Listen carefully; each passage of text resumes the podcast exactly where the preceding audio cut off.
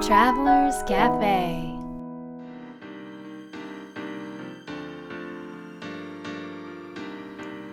ライフトラベラーズカフェへようこそ松並博です。若菜です。さて船に乗りたくなりました。いつもでしょ？いつもでしょ？もう好きあらばねはい。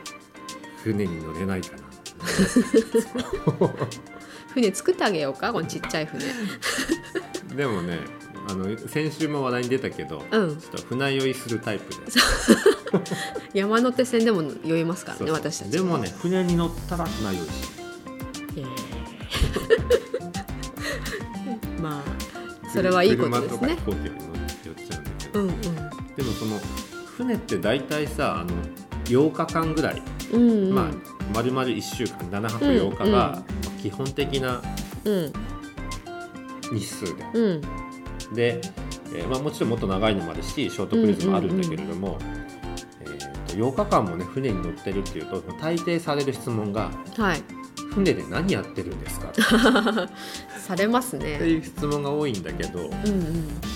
若菜さんは何をやってますか、若菜さんはそうですね。何やってるかなでもまあ大体その7日間ぐらいだと寄港地によるのってうん船によるけどね。4つか多くて5つ。カリブだと4つぐらいで地中海だと結構6つぐらい？毎日行6ってますよね。6カ国ぐらい。ってなるとね意外と忙しいんですよ。船はね忙しいんで暇じゃないんだよ。暇じゃないよね。まず、うだって朝起きたらまず外の景色を眺めなきゃいけないわけ。海を見なきゃいけない。あまりにも綺麗だから、うん。うん、でちなみに寄港地がもしあるとしたらうわ今日はどんな街なんだろうって見なきゃいけないいから。からね見にうんうん、見に行くよね。でそしたらもう楽しみに前の晩から楽しみにしてた朝ごはんがありますから、うん。朝ごはんも食べに行って。朝ごはんをしっかり食べて。ででなんだろうね。ちょっとまあプールその後プールサイドとか行ったり、うん。ジャグジー入ったりして、で寄港地は私たちはだいたいランチを食べに行くっていう感覚で行くのでそうだねそう。だから11時とかそのぐらいお昼前くらいにやっと出かけるっていう感じで。うん。もうみんなはすでに出かけて出てんね、そうそうそう。でも静かなさあの人がいない船が好きだから、うん。ここでちょっとゆっくりね、うんうん。したりしてでランチ食べ行って、で街の中を散策したり、うん。遊んだりして早々に帰ってきて早々に夕方前ぐらいにもうちょっと帰ってきてでまたちょっと人が少ない船をうん。楽しみ時々はアフタヌーンティーをしたりとかして、だとねあっという間になんか夕食の時間がまた食べる話もう楽しみな夕食の時間が来ちゃうから、うん。そこに向けてまた準備するでしょ？ほらドレスコードがあるの。準備ってお腹の準備っていうだけじゃなくあって。そうね。そうなんで点々点があるんですかそこに。でも結構さ何回も着替えるよね、あ着替えるかもね。確かに。でもあなんで？いやその気分を変えたいあそうだよね。シーンによって服を。変え確かによく着替えてるね。朝食の時ももうなんか割とリラックスした感じの朝食。普通の旅でさ一日何回も着替えるの難しいよね。ホテルに戻れないから。とそうだね。あそうだね。だからか。部屋にちょくちょく戻れるから。大抵ね5分以内ぐらいで部屋にベッドに着くからね。船の中にいれば。うんうんうん。あとちょっとした気分で服装ファッションも変えられてねやることも違うからね。お船の中でリラックスする時とあのちょっとアクティブに外で動く時と、ディナーとかランチする時って違うもんね、うん。うん。そういったことをしながらもうあっという間に夜が来ますのでという毎日ですね。幸せですね。星空を眺めて寝ると。幸せです。はい。ミヒは？僕はですねよくぞ聞いてくれました。はい。防水 Kindle で ジャグジーにを持っていきまして。本当自慢してるよね。そしてまた外国人の人にねジャブジャブジャブ。おおワンダフルって言われたい。言われたい。でもそそだけど本当に本読んだり Kindle でね。うん。あとは原稿書いたり。うんうんうん。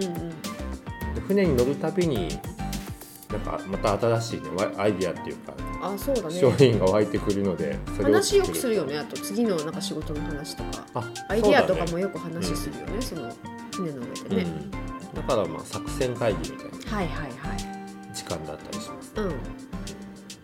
なのであでも今のは僕たちの楽しみ方なのでこれを違う人に聞いたら全く違う話をするとそうだよね。船の楽しみ方、うんうん。うんだからなんか自分なりの船の楽しみ方。はい。っていうのを見つけること自体が船旅の楽しみの一つってそうかもね。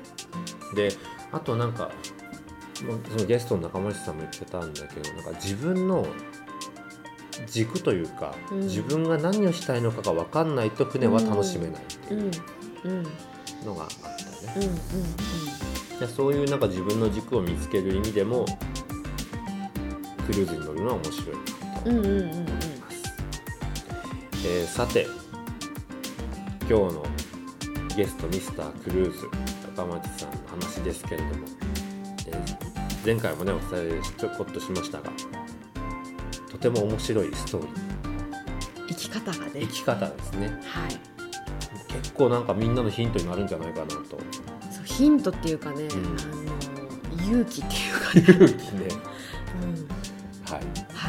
えーぜひね楽しみに聞いていただければと思います。では中町さんに会いに行きたいと思います。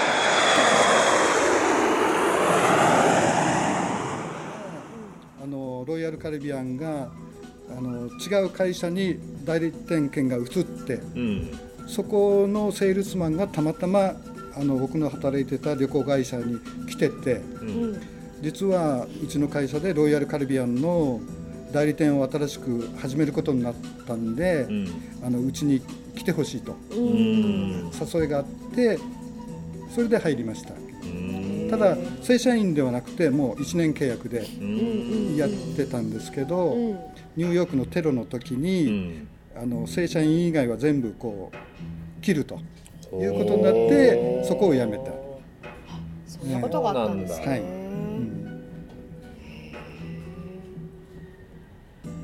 あの例えばその代理店の仕事とかあとなんかライターの仕事もしてましたよね、はい。クルーズ雑誌、はい。うん。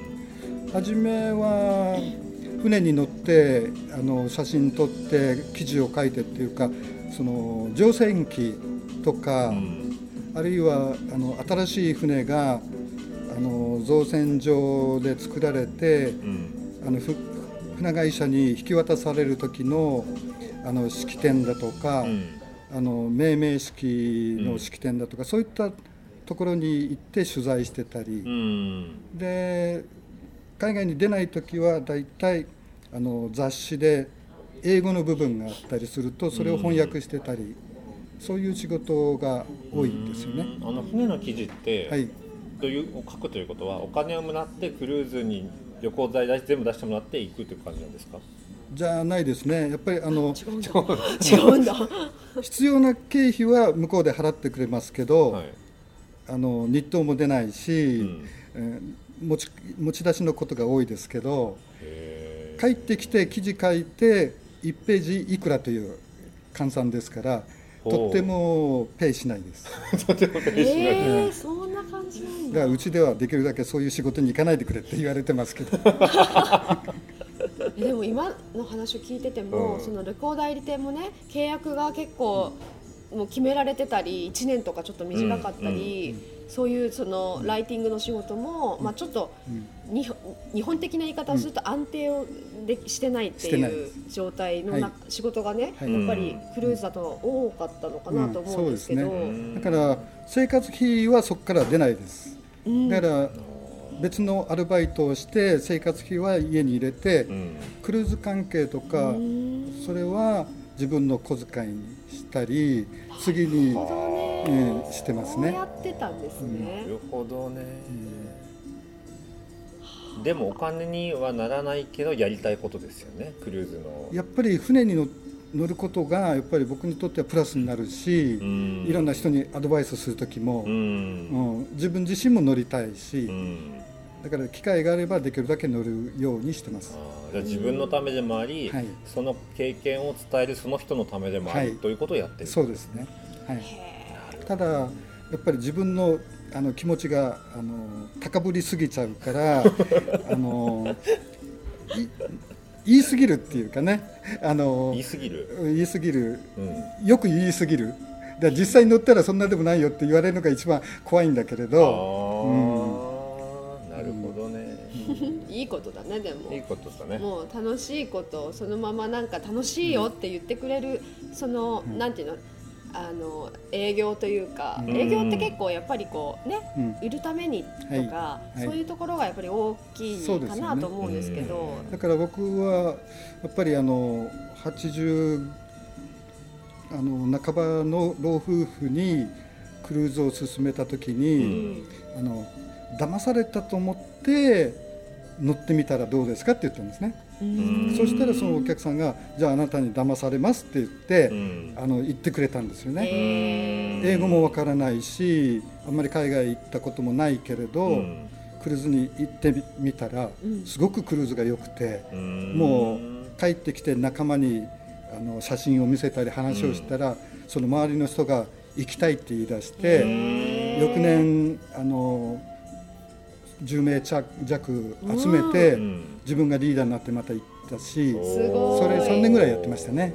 えー素晴らしい、うん。素敵だね。ねでもきっとそういうお客さんがうん。中松さんの周りにはいっぱいいるんでしょうね。そうですね。だけどうん。僕はあんまりその後追いしないんで 向こうから来てくれないともうそこで接点がなくなってしまいますけど。うんうんうんうんえーでもなんか本当にそのうん。広がり方がすごく自然だよね、なんかその一人のね、うん。方に本当にいいから乗ってみてって言ってその楽しさを伝えてその方がうん。その経験をね良い経験をされてそれでその口コミでまた広がっていくっていう、ね。その流れを、うんがすごく、うん。なんか中町さんのねうんあの同じ業界の友達から聞いたらうん、中町は全然売らないんだよ。言ってた。営業しないんだよ。そうね、あの営業でそのね友達そうのところに来てたのに、うん。全く何も営業しないで、うん。ただ船の話をし楽しくして帰っていくっていう、珍しい人間だったって言ってたよあん。まり売り込ね。みって感じはしないんですしないですね。だからやっぱり船に乗るとかそういうのってタイミングがものすごく大事だと思うんですよね。だからいいくら言っても、その相手が気分になってない時はあの予約につながらないから、うん常にこう話をしてればいつか感化されるだろうと、なるほど。うんそのタイミングあの気持ちが高まってきたところで言えば、うん。じゃあ行こうっていうことになるんでそれまで待ってます。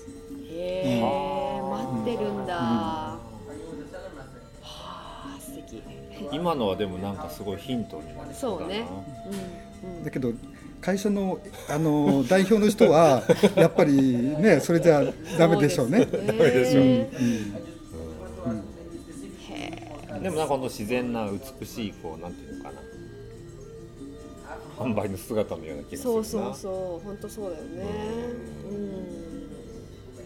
ん。あのその最初ねバス会社で働いてたってうん。おっしゃってたんですけど、なぜそのバス会社日本にいてあその外資系のアメリカの大陸陸横断のバス会社、グレーハンドって言いますけど、そこの日本の事務所。なぜそこに入るいこういきさつっていうか計画になったんですか？そそもそも。こは僕はやっぱりあのアメリカに興味を持っててそれは何小さい頃から。小さい頃からあの、うん。僕の親戚の人があの戦前アメリカ人の宣教師に英語を習っててその宣教師がアメリカに戻る時に一緒についていったんですよ。うん。それで戦時中はあの強制収容所だとかそういった経験をされてるんですけどその息子さんがあの通訳でマッカーサーのと一緒に日本に来てるんですよ。マッカーサーの通訳になってたから。それで僕が生まれる前なんかはジープでよくあの両親のところにこう来たりアメリカのそのチューインガムだとかチョコレートだとか、ん。米軍の毛布だとかっていうのがあったり、へー。そういうのがしたんでなんとなくその英語に対して下地があったんだと思うんですけど、うん。あの大学行く間際になってあんまり普通の大学行くの嫌になっちゃったんですね。それで英語が習いたいと思ってうん。英語学校を探してうん英語学校に入って2年間勉強したらん。そこにそのバス会社の求人が来ててそういうつながりでバス会社に入って、ううん。んうん、英語をもっとなんかこう喋れるようになりたかったってことなんですか？そうですね、うん、えとにかく英語が好きだった。英語が好き英語に接していたいっていう。うーん。ただ日本で習ってるのでうんやっぱりアメリカへ行って修行してきた経験がないので、うん。今でもやっぱりあのもっともっとやんなきゃっていう意識は強いんですけどあ今でも？今でも全然自分はレベルに達してないと思ってますけど。でも中町さんの英語って綺麗だよね。綺麗っていうのは、あのー癖がない。癖がない。そう、はい。なんて言うんだろう。例えば簡単にね、私はこれが好きですって「I like」とか、うん。ゆ I want とかって使うところを、うん。I prefer っていう使うわけ。prefer っていう言葉を使う、うん。なんかその言葉の使い方とかう、ね、うん。すごく綺麗なんですけどその英語はどこで習ったこれんですか？はその英語学校あの YMCA の英語学校だったんですけどそこのアメリカ人の先生というのはアメリカで一番綺麗な英語と言われてるん。ミシガン大学のその外国人に英語を教えるプあのプログラムがあってそれを勉強してきたアメリカ人が日本で教えてくれたんです。だからもう本当に綺麗な癖のない英語を学ぶことができた。ううん。へえすごいね。うん。これもなんか誰に習うかが重要だね。そうです。本当だね、はい。本当ですね。こっちが選んでるわけじゃないんだけどうん。そういう先生と巡り合う。それはやっぱり素晴らしい。こなんか出会いがすごいよね。出会いがすごい。出会い。出会ってる人がすごいですよね、だこれはだから自分から求めていってることはないんですよね。だから向こうからなんかこうタイミングよく来てくれるっていうふうに思ってますよえねーそれなんでですかね。わかんないですね。でも好きなことしてるからじゃない？だだから英語もさ、すごい好きで普通多分ねに日本だったら大学に行くのが多分当たり前うん。な、ね特はいに中町さんの時はそうだよね。多いんじゃないかなと思うんですけど、でもでもその好きな英語以外やりたくないからっていうそうそうそう、うん。で英語学校を探してとかね、そこでまた出会って。そうだし、うん。うん。だから自分のプラスにならないことをいくらやっても無駄だって思ったんですよねそれだったら自分をそのアピールするには自分の求めるものを追った方がなるほだ人と同じじゃつまらない。うんうんうんだから自分が売り込まなくても向こうからうん。うんあいつはあこういうタイプだなとか言うんでうん。寄ってきてくれるのかなって思ってますけど。なるほど。なるほどね。その代わり待ちの時間も多いですけどね。待ちの時間ね、はい。うん。待ちの時間はでも多分そこで割とねあどうしようって思ってちょっと不安になったりしてこう違うことをしちゃうっていうことが多いんじゃないかなと思うんですけど中町さんはどのように過ごしてるんですか？やりたくないものはやりたくないっていうんで、ううんん、自分はもう小さくなっておとなしく、小さくなっておとなしく。うんうん家ではやっぱりなんで仕事に行かないのかとかよく言われてましたけど、うん。それにもこう耐え耐えてというか、ええ。おとなしくして、うんおとなしくして。うん。自分に素直なんですね。本当にそそううですね。素直ね。で楽しいと思ったらもうそこにこうガッとそうです。はい。のめり込んじゃうんですよはい。ね、うん。それ以外はもうもういいですみたいはい。そんなに余裕がない。です。あの脇見ね見てる時間がないし、もな、う、うん。自分の好きなものはいくらでもやれるので、うーん。好きなものし見てると、うん。本当に見てると、うん。脇目見なくなる。周りのもものが見えなくなるんだねだあからー不安とかあんまり思わないのかもねそう不安ではないんですもんね。不安じゃないです。はい。不安じゃない不です。安じゃないですね。ででも家族は大変でしょうけど。家族は。うん。なるほどね。でもそれちょっとちょっとしたコツかもね。でもさその家族ね、ご家族いらっしゃると思うんだけど、ご家族がいて、アルバイトでで時々仕事もなくなるっていう状態で、多分結構どっちもドキドキすると思うんだけど。そうだよね。家族そうの時。そうそうそう。そそのなんかでも家族はもうしょうがないなみたいな感じで。もう諦めてましたよね、はい。うん、そこまではだからもう常にあの目を合わさないように小さく。小さいあちゃんとだから待ちの時間のその自分のこの身のね、うん。置き方がちゃんとあるのよ。コツがあるのよ。っていうのが面白いな自分の部屋にもう閉じ込んで閉じ込まってね、うん。うん、会うとやっぱり何か言われちゃうから、うん。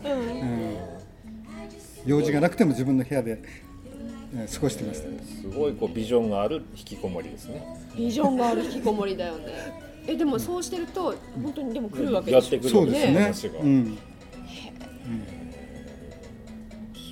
新しい生き方ですね。新しい生き方だね でもこれはちょっとうん。すごく新しいというかね選択肢が増えるね生き方の。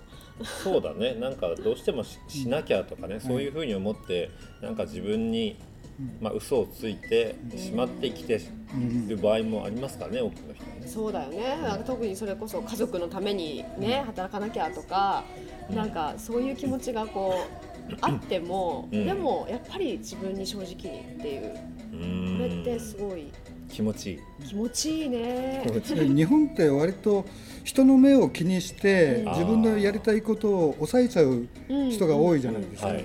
それはやっぱりもったいない、もったいない。うん、自分がやりたいことなんでやらないのっていう気持ちはありますよね、ううん。だから人と違ってていいじゃないですかっていうふうに思うんですよね。そういう意味ではちょっと最初の話に戻るんですけど、はい。えー、とクルーズで過ごしてみるっていうのはそれのいい訓練とかきっかけになりますよね。はい。本当にいろんな国の人たちがね来てますし、えはい。でやっぱりクルーズに乗ってる外国人の方っていうのはやっぱりこちらがあの話してもすぐ挨拶してくれたりあのすごく気楽に接してくれる、うん。これは普通の旅行してたら絶対にないですから、うん。うん。やっぱりちょっと英語あの自信なくてもねあの、なんか会話ができるんあの場があるんですよね、うん。うん。そういうのも一つのめあの魅力ですよね。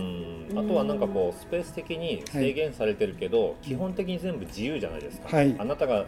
決めていいですよっていうスタンスじゃないですか。そうですね。はい。それにもしかしたら、こう日本のみんなは慣れないかもしれないですよね。そうです。こ自由にどうぞって言われると、うん。私は何をすればいいんでしょうそうですね。だから添乗員の人と一緒に来るうん。団体はどうしても添乗員の言う通りに動いちゃう、そうなんですよね、はい。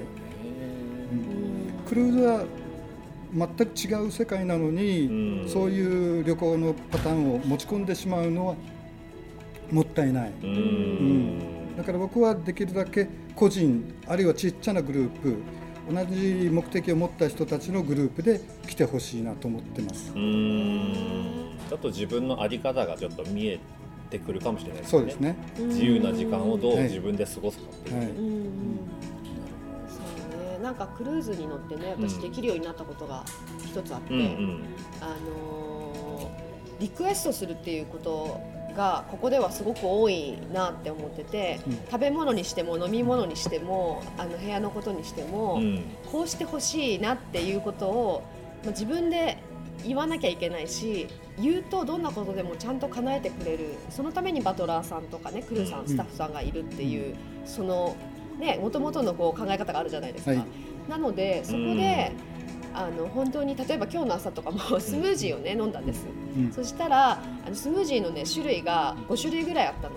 でもストロベリーとバナナを混ぜたやつが飲みたいんだよなとか思って、うん。まあ、それをねリクエストしたらもう当たり前をもちろん持ってくるわよ、うんみたいな。うん。とか本当小さいことなんだけど日本ではそういうことって絶対ないじゃないですか。ねもう決められたものしかないし、うん。これをちょっと豆乳にしてくださいとか言っても、うん。あ豆乳ないですみたいな、うん。あの感じだし。だからそういうことがでも自分のリクエストができるようになったんですよね。なんか他のところでも。ええ。うんやっぱり海外のクルーズ会社っていうのはいかにお客さんにその喜んでもらえるかっていうのがやっぱり徹底してます。うんですからうんできる限りあの要望を応えようっていう気持ちをみんな持ってるんですようね。ん日本みたくあそれは規則でできませんっていうのはできるだけしないですよねう。んはいそこがだから僕は日本の方でも日本の船に乗る前に海外の船に乗ってほしいっていうふうに思ってます。なるほどね、はい。日本の船とはまたやっぱりちょっと違いますよね。はい。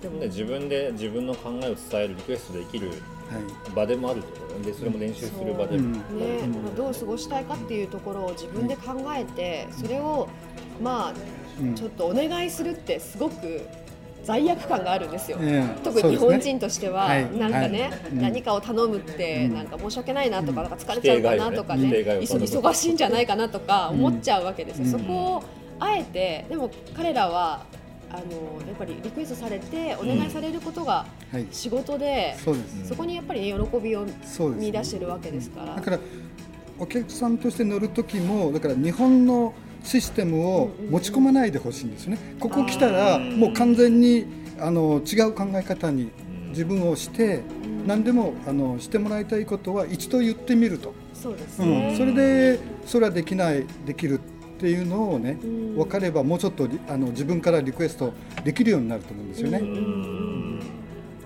ね、それは面白いよね。そうだね、うん。これからは中町さんどんなことをしたい特にやっぱり今は考えてないですね。また何かが来るかなと。もうなんか来る、まうん。町の街です。うん。へー。でもなんかもっともっとこう一緒に船も乗りたいですね。そうですね。うん。やっぱり船が好きな人と一緒にクルージングするするのがやっぱり夢ですよね。うーん、ねだから全く知らない人にクルーズの良さを伝えるのも一つですけど、うん。クルーズを本当によくしてる人が、やっぱりいろんな船に乗ってみたいという気持ちを持って、うん。あの旅行するときにご一緒できればうん。それはも違うところからの意見をいろいろ言えるので、うんそれもすごくこっちも楽しいですよね。うんぜひこれからも一緒にね、いつでもタイミングなので、ミヒは。はい、僕はもうタイミングいつでも OK で、うんクルーズもういつでもいいです。いつでも盛り上がってしまいますので。うん楽しみだね。はい。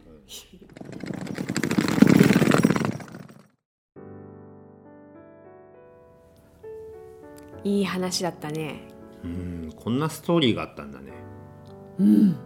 実はミスタークルーズができるまで。うん面白かったなうん。あんな生き方を、うんその中町さんの。まあ要は年代で、うんうんうん日本で。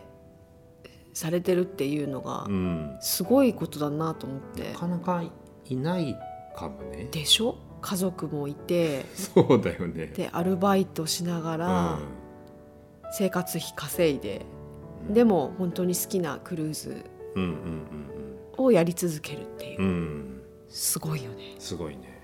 うん、どんなところが印象に残りましたか？僕はねえーっと小さくなるという。家族と目を合わせないって 面白かったね。面白いね。うん。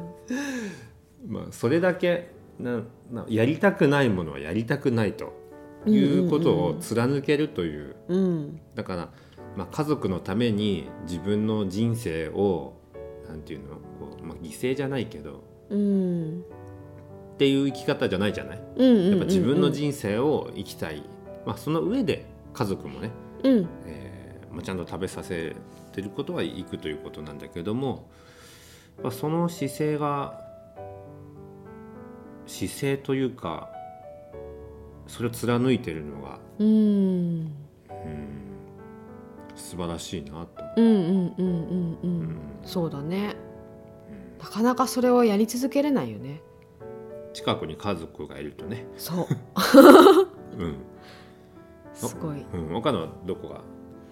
うん。あまあそこにもつながるのかもしれないけど、うん。やっぱり待つっていうことがすごいあのまあキーワードとしてというかね中町さんの言葉に何回か出てきたなと思って。何回も出てきたもんね。そうそう。あの例えばあの、まあ、すごくねいろんな素敵な方との出会いやクルーズのお仕事や、そういったものがどもちろんその舞い込んでくるわけなんだけど、でもそれが来るまで結構待ってるのも長いよっておっしゃったでしょ、ねそれがねなんかすごく響いてて、ううんん、やっぱりなんか、うん、そのタイミングってあるから、うん。そのタイミングまで待てるかどうか。うん。要は待てるかどうかっていうか、うん。うん、とそれができなくてもそこを見続けられるかっていうか、うん。なんかその強さというかね思いの強さというか、覚悟というか、うんなんかそれが待つっていうことなんだなと思ってね。うん。あすごいなって思ったの。でほらお客様に営業する時も、うん。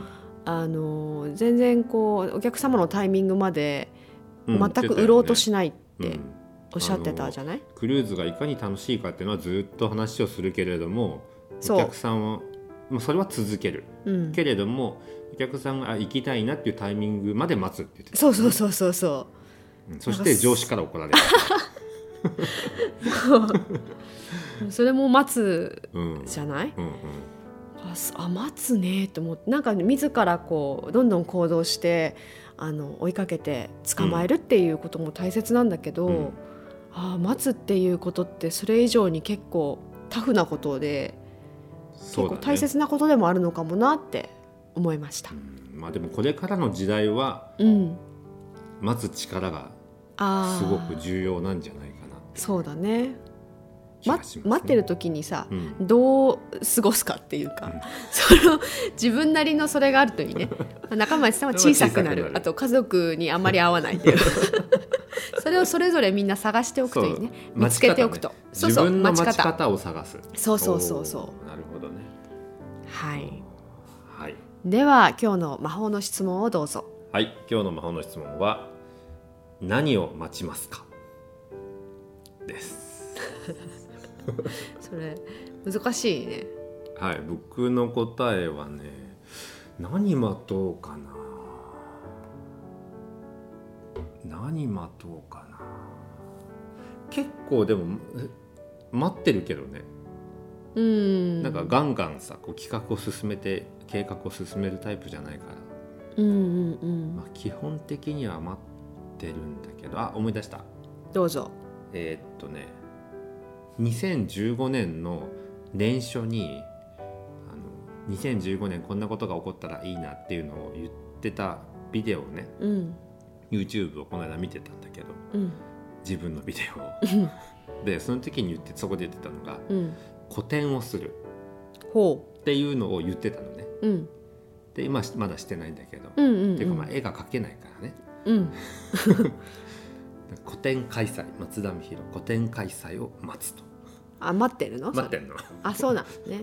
うーん。で古典できたらいいなと思って、へー。えどんな古典したいの？わかんない。あその答えも待ってるのね。待ってんの、であもなんかこうできそうな雰囲気まで行ったんだけどまたなくなったからさ。ーうん。きっとまだタイミングじゃないんだね。そう。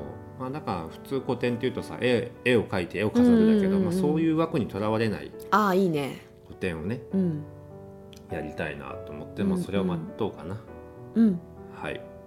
どうぞどうぞ若待ってください。答えはどうぞ。へえ何を待ってるか？何を待っていますかね私ミキから見て私何持ってると思う？えー、えーっと難しい。対談番組を待つ。え対談番組、へえテレビテレビとかテレビ？映像の。ええそうどうどうでしょうねてかそれはさ自分今の質問は僕の答えで、うん。その魔法の質問っていうのは、うん。自分の答えを出すわけ。あそうなの？そう。だから僕がそういう答え言ってもダメだからはいあ答えをどうぞ。でも鏡だから。はい何を待ちますか？そうですね。でもまあ、何かをやりたいとう、ん。まあ思ったりとか、うん。イメージしたりそのインスピレーションが落ちてきたりすることがたくさんあるんだけれども、うん今までも、うんうん。うんでもそれらが叶ってないこともまだああそうそうだよね。そうだよ。あるのよ、うん。そう。それらを多分なんか日々を生きながらじっと待ってる気がする。落ちてきてはいるけれどもそれができる自分に なるのを待ってるのか、ちょっとそこはわからないけど、うん。うん結構じっくり待ってます。はい。はいえーぜひ皆さんも何を待つか。これに答えてほしいのとあとはまあどのように待つかっていうのもね、うん。えー待ち方を考えてみるのも良いかと思います、えーミスタークルーズ。もうクルーズの第一人者スペシャリストとあとは僕たちと共に行く、えー地中海クルーズ、えー2016年6月下旬に、えーババルセロナ。はいを発着でこう地中海を一周するツアーなんですけれどもいいや本当にね今日の中でも言ってたけどあの自分の在り方とか人生が変わるうんうんうんうん。船旅になるんじゃないかなと思うので、船旅ちょっと一人でフラッと行けないからね。そう行ってもあれどう楽しんでいいかわかんないかもねあれ初めて行ったら。そうなのよ。で、うん。なんか楽しめなくてああなんだちょっと船旅ってつまんないなってうんうんうん。思うのすごくもったいない、もったいないだからまああの誰と行くかもね。はい。すごく重要。なのでぜひあのクルーズに興味がある方もしくは自分の人生のシフトに少し変えたいなという方は、えーライフトラベラーのホームページから、えークルーズ情報を、えー詳しくね見ていただければと思います。また、えーポッドキャストを聞いている方はぜひあの定期購読ボタンです。登録ボタンを押していただけると、えー嬉しいなと思いますので、えーぜひ定期的にこのライフトラベラーズカフェを聞いてくださいそれでは良い週末を